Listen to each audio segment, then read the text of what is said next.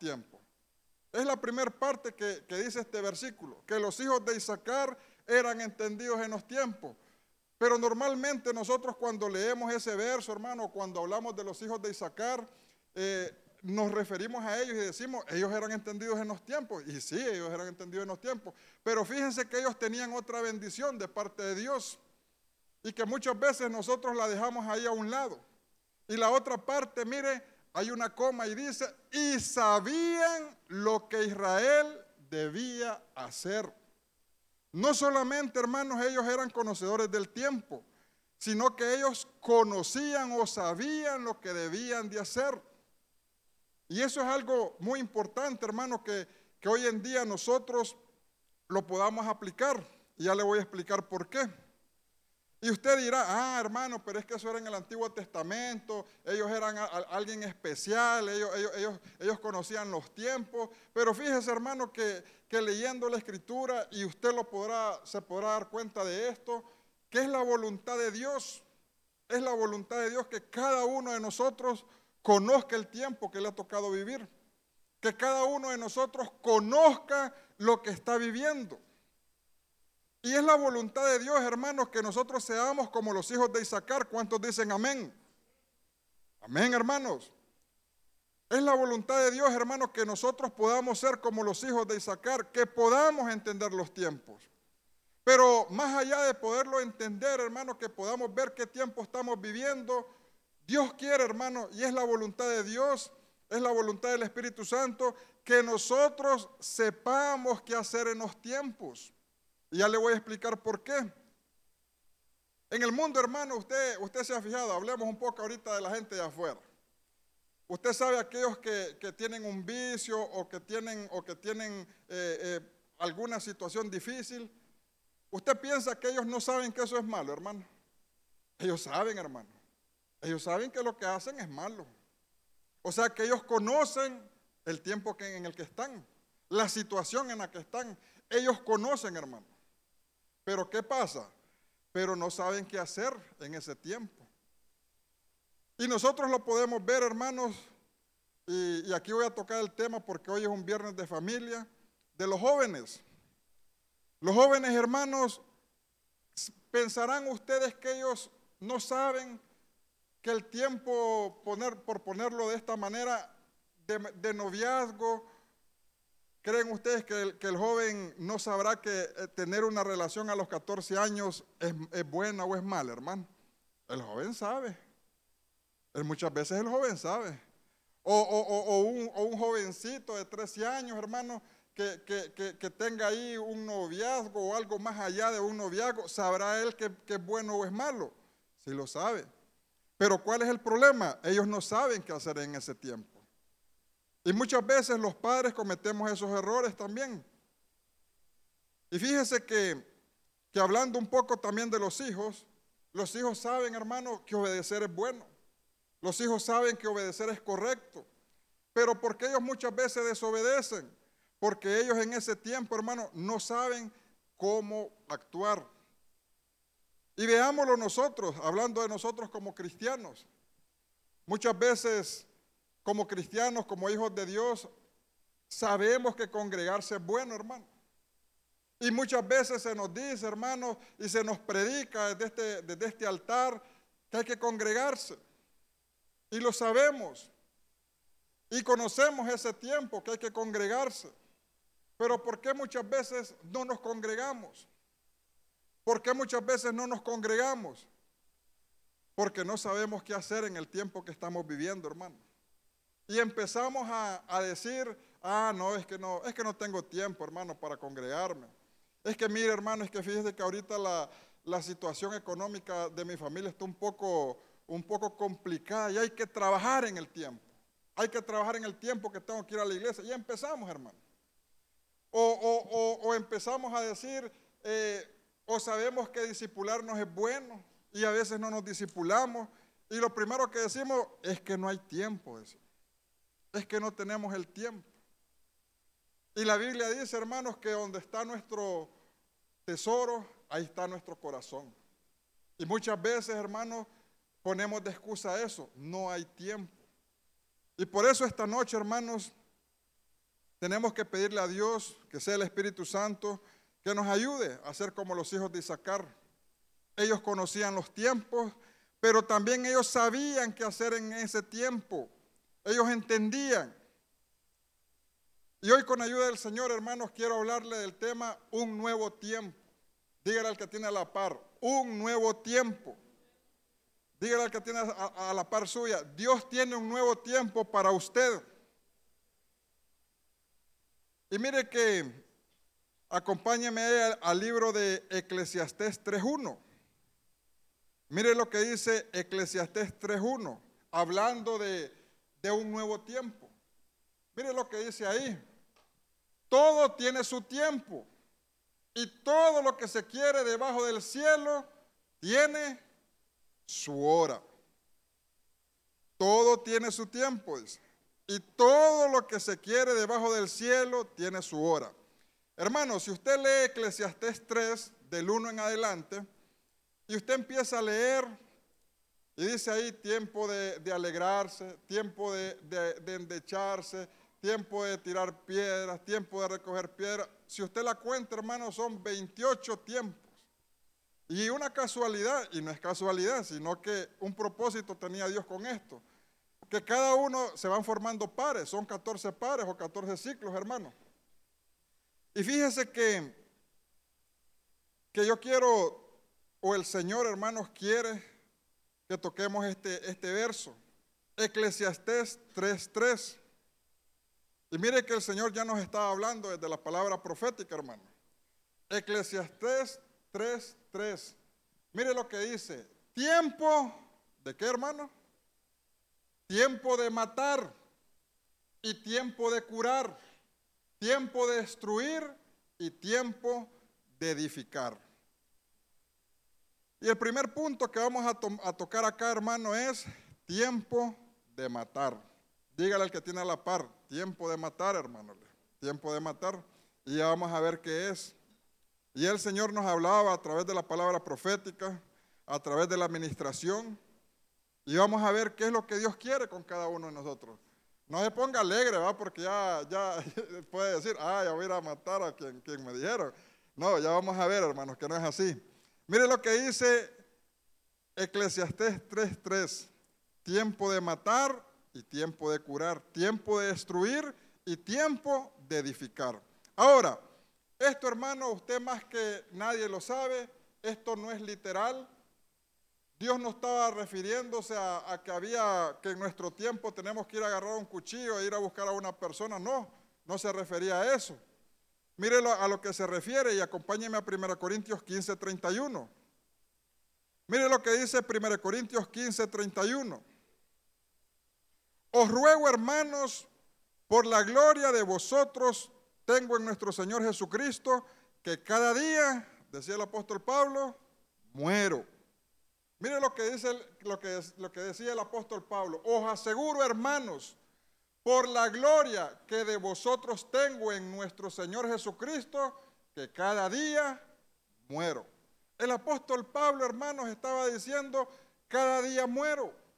Por lo tanto, hermanos, este verso no es un verso literal, sino que nosotros tenemos que ver o tenemos que escudriñar la palabra del Señor para ver qué tenemos que matar, hermano. ¿Qué es lo que tenemos que hacer? ¿Qué es lo que nosotros cada día, hermanos, tenemos que, poner delante del Señor? ¿Qué es lo que nosotros cada día tenemos que traer al altar delante del Señor? Y míreme, acompáñeme ahí a Romanos 6.6. Mire lo que dice la palabra en Romanos 6.6. Sabiendo esto, que nuestro viejo hombre, dice, fue crucificado juntamente con él, para que el cuerpo del pecado sea destruido, a fin de que no sirvamos más al pecado. ¿A quién tenemos que destruir, hermano? ¿A qué, qué es lo que tenemos que matar? El pecado. La Biblia lo dice, la Escritura lo dice, el pecado. El pecado es lo que nosotros tenemos que destruir. Nosotros no tenemos que destruir al cónyuge. Nosotros no tenemos que destruir al hijo. Nosotros no tenemos que destruir, hermano, al vecino, a la familia. O oh, hermano, nosotros no nos tenemos que destruir aquí en la iglesia. ¿Cuántos dicen amén? Amén. Hermano, nosotros tenemos que pelear contra el pecado. Ahora, mire algo importante. Y es aquí donde nosotros como seres humanos muchas veces eh, se nos viene lo, humano, ¿verdad? Y, decimos, ah, dice el hermano, va a hablar de matar algo. Dice. Ay, dice, qué barbaridad que no vino mi esposo. Dice. O qué barbaridad que no vino fulana de tal. Dice, no la miro por ahí. Dice, no está. No Y, uno queda así de reojo viendo como, quien dije, tirándole de, cabecita el verso, ¿verdad? Pero no, hermanos. Si estamos acá, si estamos escuchando esta palabra, es porque esta palabra es para nosotros. ¿Cuántos dicen amén? Si estamos en este lugar, hermano, es porque Dios queríamos que escucháramos esta palabra. Y muchas veces nosotros empezamos a, ver y a verlo todo exterior, pero Dios, hermanos, y la misericordia de Dios y la voluntad de Dios es que nosotros empecemos de adentro hacia afuera. Y fíjese que en Gálatas 5:19, ahí usted lo busca en su casa, ahí está una gran lista, una gran lista de deseos de la carne que dice la Biblia que nosotros tenemos que crucificar. Pero como le vuelvo a decir, hermanos, cuando habla de crucificar es que nosotros en nuestro cuerpo, en nuestra vida, tenemos que hacerla morir. Y ahí habla de muchas cosas, hermano. Y si nosotros lo vemos desde, nuestra vida, dice que ahí tenemos que, que, crucificar los adulterios, hermano, la fornicación, la inmundicia, la lascivia, la idolatría, hechicería, enemistades, envidias, hermano. Y mire, y habla muchas cosas. Y hoy, y hoy el Señor, hermano, nos dice, crucifiquemos, hermanos, la carne, crucifiquemos el pecado, crucifiquémoslo, hermano. ¿Cuántos dicen amén? También el Señor nos dice, hermano, que crucifiquemos en la familia pleitos, que crucifiquemos en la familia celos, que crucifiquemos en la familia las iras, hermano los pleitos, las contiendas. Y como le vuelvo a repetir, hoy es un viernes familiar. Y Dios nos está hablando a todos los que estamos en este lugar, hermanos. Y Dios nos dice, crucifiquemos, hermanos. Crucifiquen, crucifiquemos. Porque realmente, hermanos, Dios, Dios quiere que cada uno de nosotros, hermanos, pueda doblegar toda, todo pecado, que cada uno de nosotros pueda borrar de nuestra vida todo lo que no nos deja avanzar. Y mire que para seguir avanzando, hablando de, del tiempo de matar, como le decía al principio, hermano, estamos hablando de un nuevo tiempo. Y ahí en Eclesiastés decía que habían tiempos para, había un tiempo para matar. Y, hoy, en, esta noche, le quiero hablar de, de, un personaje, uno de los tantos, ¿verdad? Acompáñeme a 1 Samuel 17, 26. Mire lo que dice la Biblia en 1 Samuel 17, 26.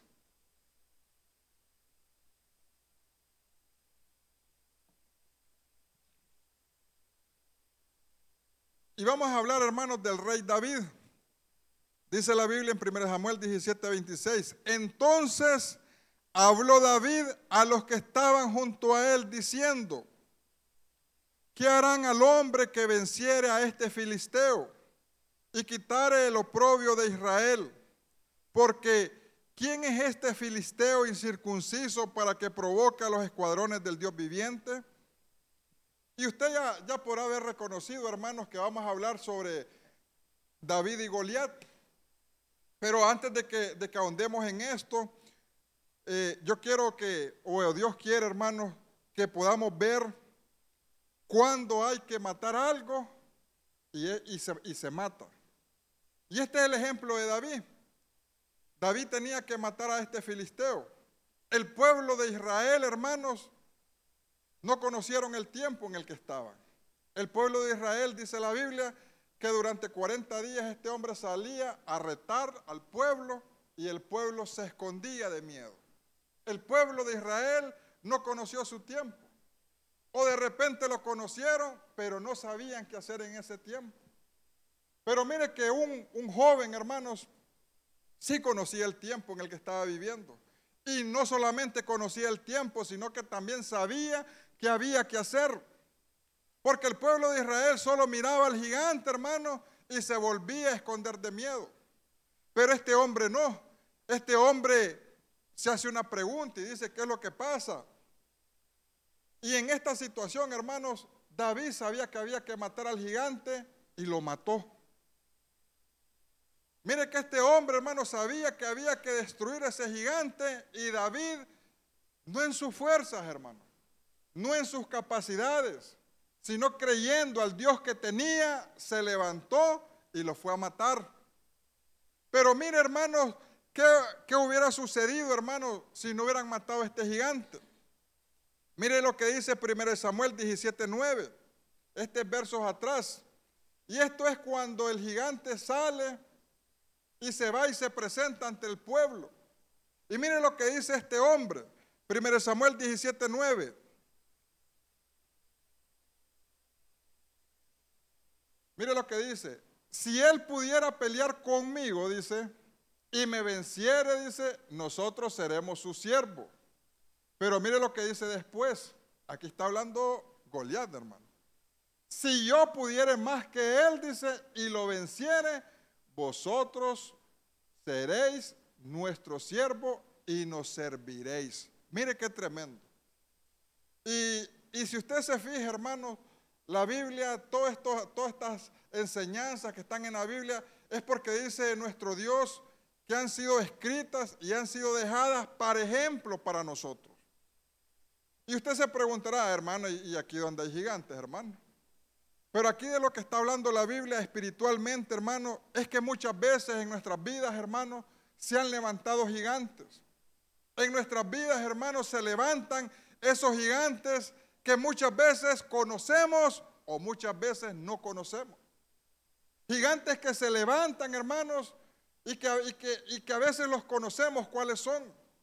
Por ejemplo, una persona que está luchando, hermano, hermanos, contra, contra la mentira, sabe que su gigante a vencer es la mentira. Si una persona, hermano, está luchando contra una, una mala maña, como dicen, sabe que su gigante es esa mala maña y hay que vencerlo. Pero muchas veces, hermano, hay gigantes que, que no los conocemos y la gente está luchando y no se da cuenta que tiene un gigante al frente. Pero esta noche, hermanos, pidémosle al Espíritu de Dios que si no conocemos contra qué estamos luchando, que nos muestre y que si sabemos contra qué estamos luchando y sabemos en el tiempo que estamos, que nos muestre qué es lo que tenemos que hacer. Y fíjese hermano que, que mire qué tremendo lo que dice este, este verso, 1 Samuel 17, 9. ¿Qué pasa cuando nosotros no vencemos los gigantes, hermano? Dice que cuando nosotros no, no vencemos los gigantes, somos siervos de ellos. Cuando usted no vence un vicio, hermano, cuando usted no vence la mentira, cuando usted no vence, hermano, el chisme, hermano, cuando usted no vence los pecados ocultos, cuando usted no vence la pornografía, cuando usted no vence el adulterio, hermanos, nos volvemos servidores. Mire lo que decía, la misma potestad, porque era una potestad, hermano. Ese gigante que estaba ahí, él habla y dijo, si me vencieren, dice, yo seré su siervo. Pero si no me vencieren, dice, ellos serán siervos míos. Y hoy en día, hermano, espiritualmente nosotros lo podemos ver. Cuánta gente, hermano, a veces quiere venir a la iglesia, pero no puede, porque hay un gigante que lo detiene. Muchas veces, hermano, y hablemos del pueblo de Dios, hablemos de nosotros. Muchas veces nosotros nos queremos mover, muchas veces nosotros queremos hacer cosas para Dios, y se, nos dificulta porque hay un gigante, hermano. Y Dios quiere que nosotros le demos muerte a esos gigantes. Y mire qué tremendo con lo que, con, con algunos significados. Mire lo que significa Goliat. De acuerdo al diccionario Gisco, dice que Goliat significa asqueroso, montón de basura, inmundo, y si nosotros nos, podemos, nos ponemos a pensar y nosotros nos podemos analizar, hermano, nos ponemos a analizar, ¿qué es lo que el pueblo de Israel no podía vencer? El, el pueblo de Israel, hermano, no podía vencer lo asqueroso. Eso era Goliat, asqueroso, dice la Biblia. El pueblo de Israel, hermano, no podía vencer la basura. ¿Qué es la basura, hermano? Son tantas cosas, espíritus inmundos. Pero mire que, que, también dice que uno de los significados de Goliat es lo inmundo. El pueblo de Israel no lo podía vencer, hermano. Pero tuvo que levantarse David, hermanos, para vencer a Goliat. Y hoy Dios quiere, hermano, que nosotros nos levantemos. No sé cuál sea su gigante, no sé cuál, cuál sea su, su batalla. Pero lo que Dios quiere es que usted se levante, hermano, en el poder de Dios y que venza ese gigante. ¿Cuántos dicen amén? Esa es la voluntad de Dios, hermano. Que nosotros nos levantemos, que dejemos de ser como en ese tiempo estaba el pueblo de Israel. El pueblo de Israel estaba temeroso. El pueblo de Israel tenía miedo, hermanos. Cuando ese hombre salía y le gritaba, hermanos, el pueblo temblaba de miedo, dice la Biblia. Y muchas veces nosotros salimos, hermanos, o queremos salir y el gigante nos grita. Y el gigante, el gigante nos detiene. Pero le voy a decir algo. El Dios que tenemos, hermanos, es más grande que todo gigante que se nos pueda levantar. ¿Cuántos le dan palmas a nuestro Dios? El Dios que tenemos, hermanos, es más grande que cualquier gigante. Pero el pueblo de Israel, hermanos, no podía vencer la inmundicia, no podía vencer la, la, basura, no podía vencer lo inmundo. Y usted se acordará, hermano, y por cuestiones de tiempo solo se lo menciono, qué fue lo que pasó con, con Acán, hermanos. Dice la Biblia que él tomó de lo inmundo, que, que él tomó de lo, de lo anatema y lo metió en su casa. Y hoy, que es viernes de familia, hermanos, podamos, nosotros como, como padres más que todo, podamos ver o que sea el Espíritu Santo trayéndonos revelación, hermanos, qué, qué cosas inmundas hemos traído a nuestra casa. Porque cosas inmundas, hermanos, no solamente es lo físico, cosas inmundas son lo espiritual, hermano. Cosas inmundas podemos llevar a nuestra familia. ¿Y sabe qué es lo peor, hermano? No es lo peor, sino que es lo mejor. Dice la Biblia, Dios no puede ser burlado. Lo que el hombre sembrare, eso cosechará. Si nosotros, hermanos, como padres, yo sé que muchos hemos cometido errores, pero el problema es cuando cometemos el pecado, cuando arrastramos el pecado, y lo metemos a nuestra casa. Y mire lo que le pasó a Acán. Ya usted ya, ya conoce la historia. La familia de Acán no tenía por qué haber pagado. Los hijos de Acán, hermanos, no tenían por qué haber muerto apedreados. Ellos no tenían culpa. ¿Quién llevó el pecado, hermano? ¿Quién llevó la maldición? ¿Quién llevó lo inmundo? El Padre.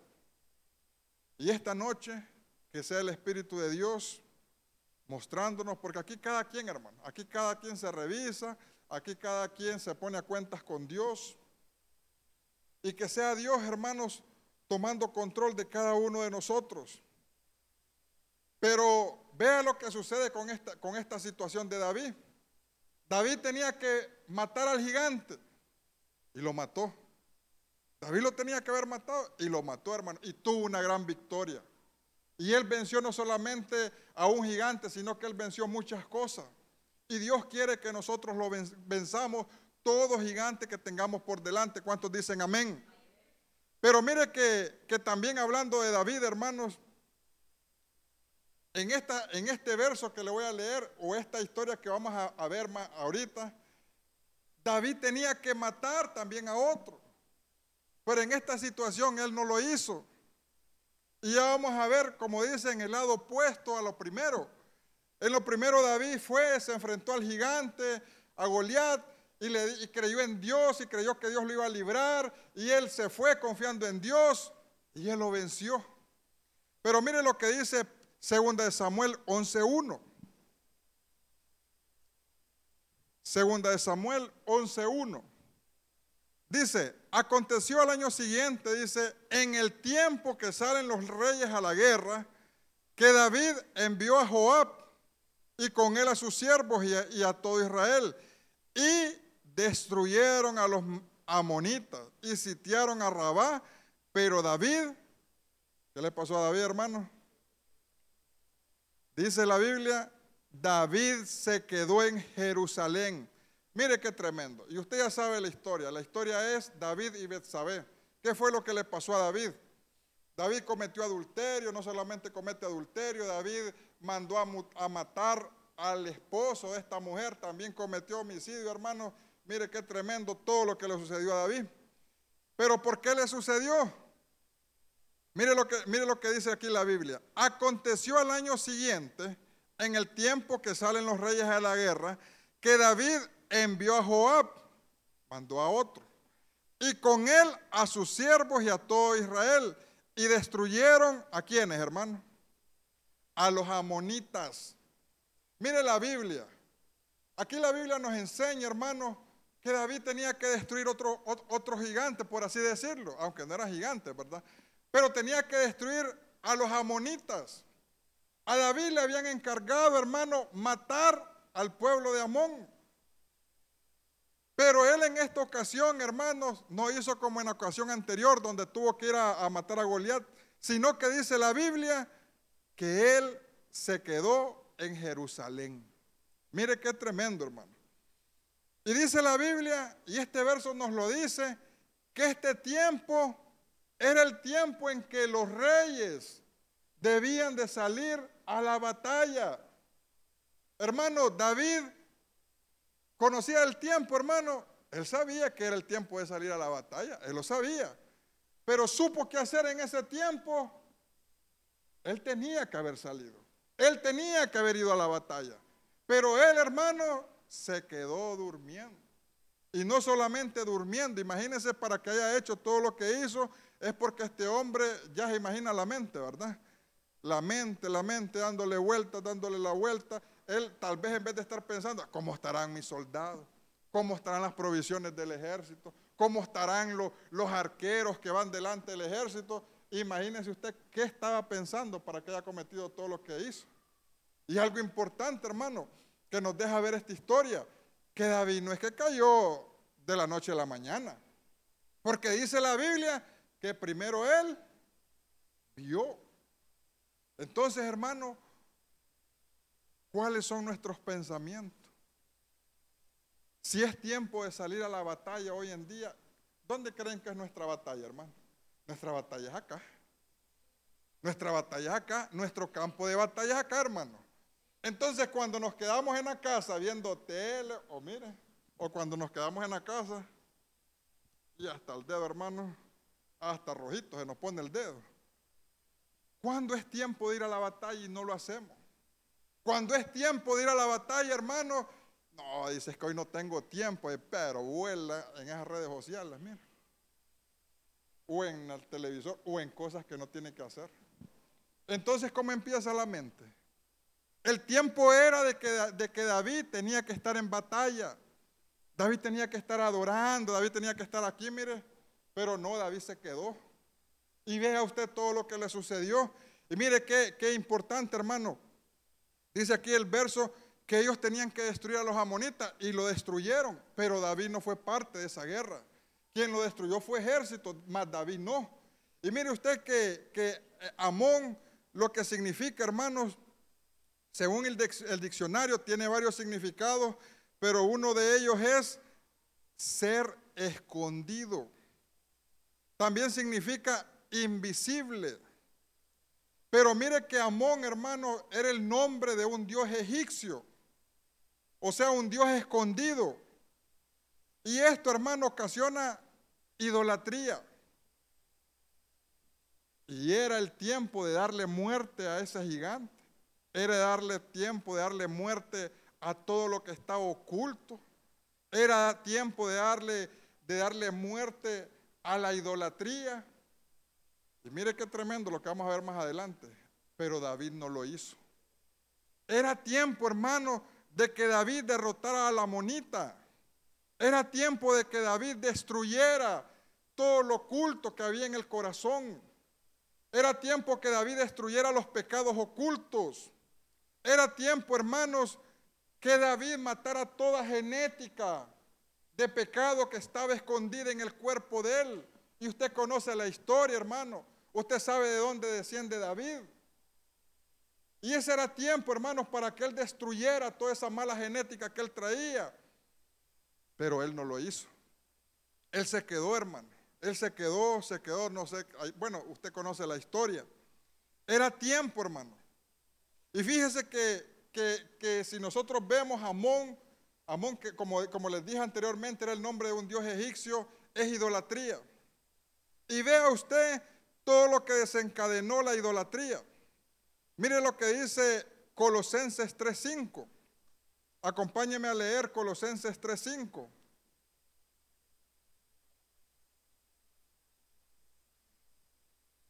Dice, haced morir pues lo terrenal en vosotros, fornicación, impurezas, pasiones desordenadas, malos deseos. Y dice, y avaricia que es idolatría. Mire, la idolatría también es avaricia. Y la avaricia es idolatría. Y vea usted algo, hermano. Vea usted que, David tenía que derrotar a Amón. Y Amón eh, significa idolatría. Y, y la idolatría es avaricia. Y si usted ve este verso, hermanos, Colosenses 3:5, de cinco pecados que se hablan ahí, cuatro son del ámbito sexual. Usted los lee ahí. Solo el último que es idolatría, pero, es, pero dice que es avaricia. Y vea usted que David no solamente dejó de ir a la guerra, sino que David, hermanos, activó esa potestad, David activó ese, ese gigante, por así decirlo, que, era, que es idolatría, pero que es avaricia. Y si usted recuerda y si usted, y si usted se acuerda de la historia de David, ¿qué es la avaricia, hermano? La avaricia es cuando usted tiene algo, pero quiere más. La avaricia es cuando usted tiene, tiene por decirlo así, algo acá, pero quiere más. Y, es algo insaciable. Y si nosotros leemos la historia de David, si nosotros vemos el tiempo en el que estaba David, nos damos cuenta, hermanos, que ahí dice la Biblia que él tenía muchas mujeres. Ahí dice la Biblia. Pero la avaricia, la idolatría desencadenó en avaricia. Y él tenía, hermanos, y se fijó en algo que no era, no es que no era ni de él, sino que era de otra persona. Mire qué tremendo. Él no solamente se fija en una mujer, que no es de él, sino que él se fija en una mujer que es de otro hombre, hermano. Y hoy que estamos en, esta, esta noche de familia, hermano, mire que Dios nos está hablando a cada uno de nosotros. Y Dios, y Dios quiere, hermanos, que nosotros podamos ver el tiempo, que nosotros podamos ver qué tiempo hemos vivido en este 2023. Y no solamente en este 2023, que sea el Espíritu de Dios, hermano, ahí donde usted está sentado, que sea el Espíritu de Dios y no solamente lo que hemos hablado, sino que, que Dios le pueda traer a memoria. ¿Qué tenemos que cambiar? ¿Qué tiempos tenemos que, que, que cambiar delante de Dios? Y mire que al final, hermanos, usted conoce la historia de este hombre. Al final, este problema le ocasionó tanta, tanta muerte, tristeza, hermano, se le muere un hijo recién nacido. Después un hermano abusa del, otro hermana. Hermano, usted conoce la historia de todo lo que pasó acá. ¿Por qué? Porque cuando tuvo que haber matado, no lo hizo. Con Goliat sí sacó 100, hermano. Con Goliat salió bien David. Tenía que matar a Goliat y lo mató. Pero cuando le toca matar a los amonitas, no, él estaba en otra situación. Y, si usted puede ver, hermano, los dos ejemplos, veámoslo y, que sea Dios, hermanos, que sea Dios hablándonos en este momento. Y vea usted cuál era la diferencia del, primer ejemplo de la vida de David con, la, con, el ejemplo, con el segundo ejemplo de la vida de él. Y mire que si nosotros nos ponemos a pensar, hermanos, si nosotros leemos con atención, cuando dice la Biblia que David derrotó a Goliat, dice la Biblia que él era un joven. Pero dice la Biblia que él era un simple pastor, hermano. Que él en ese tiempo andaba pastoreando las ovejas, mire. Ahí andaba. Y yo me imagino que cuando él andaba eh, pastoreando, ya andaba con el arpa, mire. cantándole a Dios, adorándole a Dios. Pero en el segundo ejemplo, hermanos, cuando, cuando él tenía que matar y no lo hace, ¿cómo estaba la situación de David, hermano? Póngase a pensar. Tenía castillo, ya era rey. Y con esto, hermano, no, no se ponga preocupado porque no es que el dinero es malo, a eso no es lo que vamos, o a eso no va el mensaje. El dinero es bueno. ¿Sabe cuál fue el problema acá?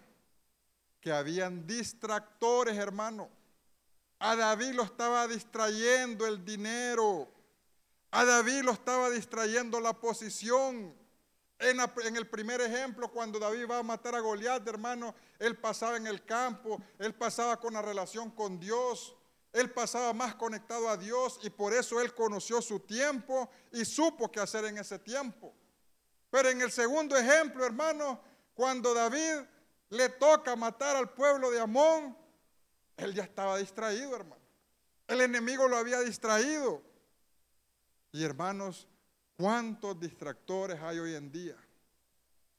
Y mire, y que sea Dios, hermanos, que sea el Espíritu Santo, porque Dios nos está mostrando estos dos ejemplos y Dios nos muestra, como dicen, hijo, aquí te enseño para que veamos cómo estamos, cómo está nuestro tiempo. Y no solamente cómo está nuestro tiempo, ¿qué, está, qué vamos a hacer en este tiempo? Si es tiempo de matar el pecado y no lo hemos hecho, hermanos, tenemos el, valga la redundancia, tenemos el tiempo. Si Dios nos ha traído a este lugar, hermanos, si estamos terminando el año la reivindicación, es porque hay un cambio de tiempo, hay un cambio de estación. Y hermanos, si nosotros, si nosotros tenemos fe, si nosotros le creemos a Dios, si nosotros confiamos en el Dios Todopoderoso, Dios va a hacer grandes obras. Dios va a hacer milagros, hermano. Dios va a hacer maravillas en cada uno de nosotros. Y cosas que nosotros pensamos que nunca pudieron haber cambiado, cambiarán. Porque Dios tiene un nuevo tiempo. ¿Cuántos dicen amén? Amén. Dele palmas fuertes al Dios.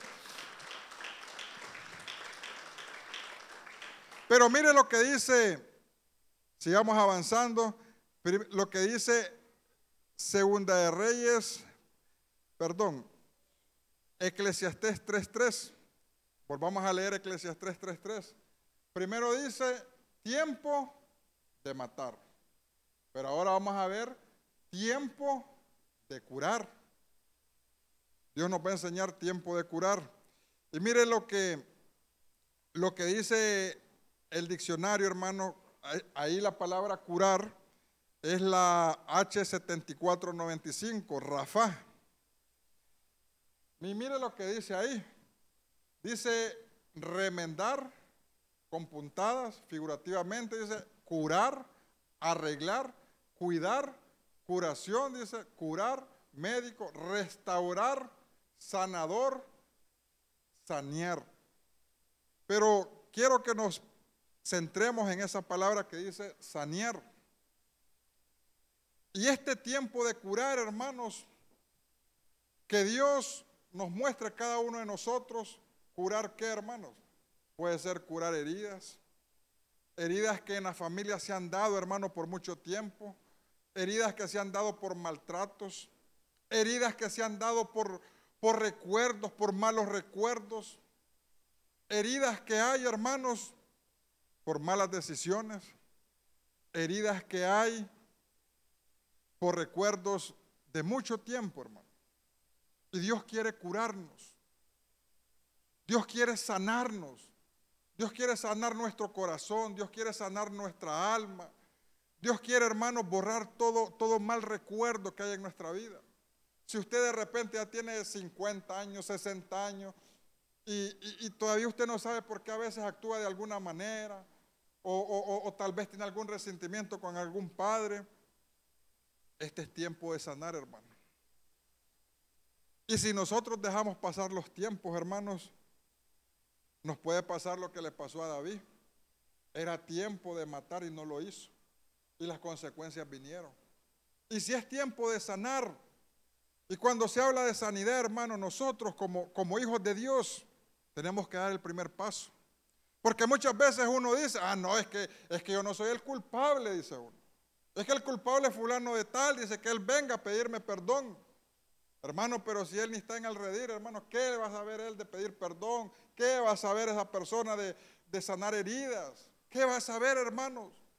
Nosotros que estamos en este lugar, hermanos, somos los llamados. Si usted hirió a su hijo, si usted, si usted lo, golpeó, con, tal vez no con las manos, sino con, con palabras. Si usted hirió, hermanos, y tal vez han pasado años. Dios nos dice, sanemos las heridas, hermanos. Sanemos.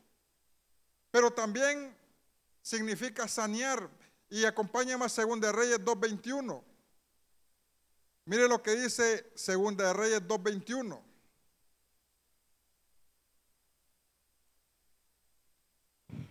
Dice la Biblia, y saliendo él, dice, a los manantiales de las aguas, aquí está hablando de Eliseo, echó dentro, de, echó dentro la sal y dijo, así ha dicho Jehová, yo sané estas aguas y no habrá más en ellas muerte ni enfermedad. Y mire que la palabra que estamos hablando, hermano, donde habla de tiempo de curar, aquí es la palabra sané sané las aguas. Y mire que, para ponerlo un poco en contexto, hermano, la Biblia en estos, los versos anteriores habla de que Eliseo estaba siguiendo a Elías. Y lo siguió, hermanos, porque Elías ya sabía que se tenía que ir arrebatado. Y dice que lo siguió a Betea, Gilgal, y, y, Elías al final se va. Y dice que Elías deja el manto. Pero dice la Biblia que, Eliseo, hermano, regresa a Jericó. Y cuando llega a Jericó, hermano, le dicen que hay un estanque donde hay un manantial, dice, donde había, dice, muerte y enfermedad. Mire qué tremendo. Mire qué tremendo lo que había acá. Había muerte y enfermedad. Pero mire que este hombre, hermanos, Dios lo envía y él hace un acto profético y él dice, y saliendo él a los manantiales de las aguas, dice, echó sal y dijo, así ha dicho Jehová, yo sané estas aguas. Hermanos, Dios viene a sanarnos. Y no solamente Dios quiere sanarnos nuestra salud, yo sé que Dios lo va a hacer, hermanos. No solamente Dios viene a sanar heridas en nuestro corazón, sino que vea usted lo que estaba pasando acá. En esa ciudad el agua estaba contaminada. El agua, en el agua había muerte y había enfermedad. Y dice la Biblia que Dios vino a sanar. Y usted lo puede aplicar, hermanos, a su vida. Usted lo puede aplicar a su economía. Usted lo puede aplicar, hermanos, a muchas cosas. Porque en este tiempo, y usted se puede poner a pensar, y muchos han luchado contra la, contra la mala economía. Muchos han estado luchando, hermanos, con las situaciones financieras. Pero Dios, hermanos, cambia los tiempos. ¿Cuántos dicen amén? Dios cambia los tiempos. Pero tenemos que ser como los hijos de Isaacar. Tenemos que saber los tiempos y tenemos que saber qué hacer en los tiempos. Y mire que, en, esta, en este verso, hermanos, también la palabra Rafa es traducida como purificar. Y esto quiere decir, hermanos, que las aguas estaban contaminadas con muerte y esterilidad. Y usted véalo, hermanos. Dios es la voluntad de Dios, hermano, que Dios sane toda esterilidad. Y es la voluntad de Dios, si usted lo cree, si usted tiene fe, y usted dice, Dios va a cambiar mi tiempo, un nuevo tiempo viene para mí. Y Dios ahí, hermano, le está diciendo que va a sanar toda muerte, va a sanar toda enfermedad, pero también dice, hermanos, que va, va a sanar toda esterilidad. Porque había esterilidad en ese lugar, hermano. Cuando hay muerte es porque no hay vida. Y Dios quiere sanar toda esterilidad en las finanzas. Dios quiere sanar toda esterilidad hermano, en los hogares, en aquellos hogares, hermanos, donde hay dificultad para poder tener un, un bebé. Dios lo va a hacer, hermanos. Pero recordemos, hermanos, que el término hebreo Rafa, además de curar, también significa restaurar, arreglar y remendar. Y mire que esa palabra restaurar, hermano, ¿cuántos hogares necesitan restauración? ¿Cuántos hogares necesitan, hermanos, ser restaurados? ¿Cuántos hijos necesitan ser restaurados? ¿Cuántos, cuántos padres, hermanos, están peleados con los hijos? ¿Cuántas, ¿Cuántos cónyuges, hermanos, están pasando por dificultades en la vida hoy? Y mire la, la, la bendición en la profecía, Malaquías 3, 5 y 6. Mire lo que dice Malaquías 3, 5 y 6. Dice, he aquí, yo os envío al profeta Elías antes que venga el día del Señor. Él hará volver el corazón de los padres hacia los hijos y el corazón de los hijos hacia los padres. Hermanos, este es tiempo de sanar. Este es tiempo, hermanos, de curar heridas. Este es tiempo de restaurar. Estamos cerrando un tiempo de reivindicación. Y Dios lo va a reivindicar. ¿Cuántos dicen amén? Dios lo va a reivindicar, hermanos. Si nosotros lo creemos, si nosotros nos aferramos a esa palabra, Dios lo hará. Y ya para ir finalizando, hermanos, quiero leerle el, último verso. Y quiero que, que podamos ver la historia de Noemí. Ruth 1, 19, 22. Mire lo que dice Ruth 1, 19, 22. Le voy a pedir a los hermanos de alabanza si pueden subir, porque vamos a ministrar el Espíritu de Dios, hermanos, está en este lugar. Mire lo que dice Ruth 1, 19, 22. Anduvieron pues ellas dos hasta que llegaron a Belén. Y aconteció que habiendo entrado en Belén, dice, toda la ciudad se conmovió por causa de ellas, de Ruth y de Noemí. Y decían, ¿no es esta Noemí? 20. Y ellas le respondía, no me llaméis Noemí, sino que llamadme Mara, dice porque en grande amargura me ha puesto el Todopoderoso. 21. Mire lo que dice la Biblia.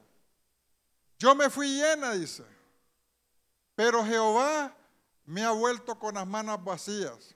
Y se hace una pregunta, ¿por qué me llamaréis Noemí? Ya que Jehová ha dado testimonio contra mí y el Todopoderoso me ha afligido. Verso 22. Así volvió Noemí y Ruth, la moabita, su nuera con ella. Volvió de los campos de Moab y llegaron a Belén al comienzo de la siega y de la cebada. Hermano,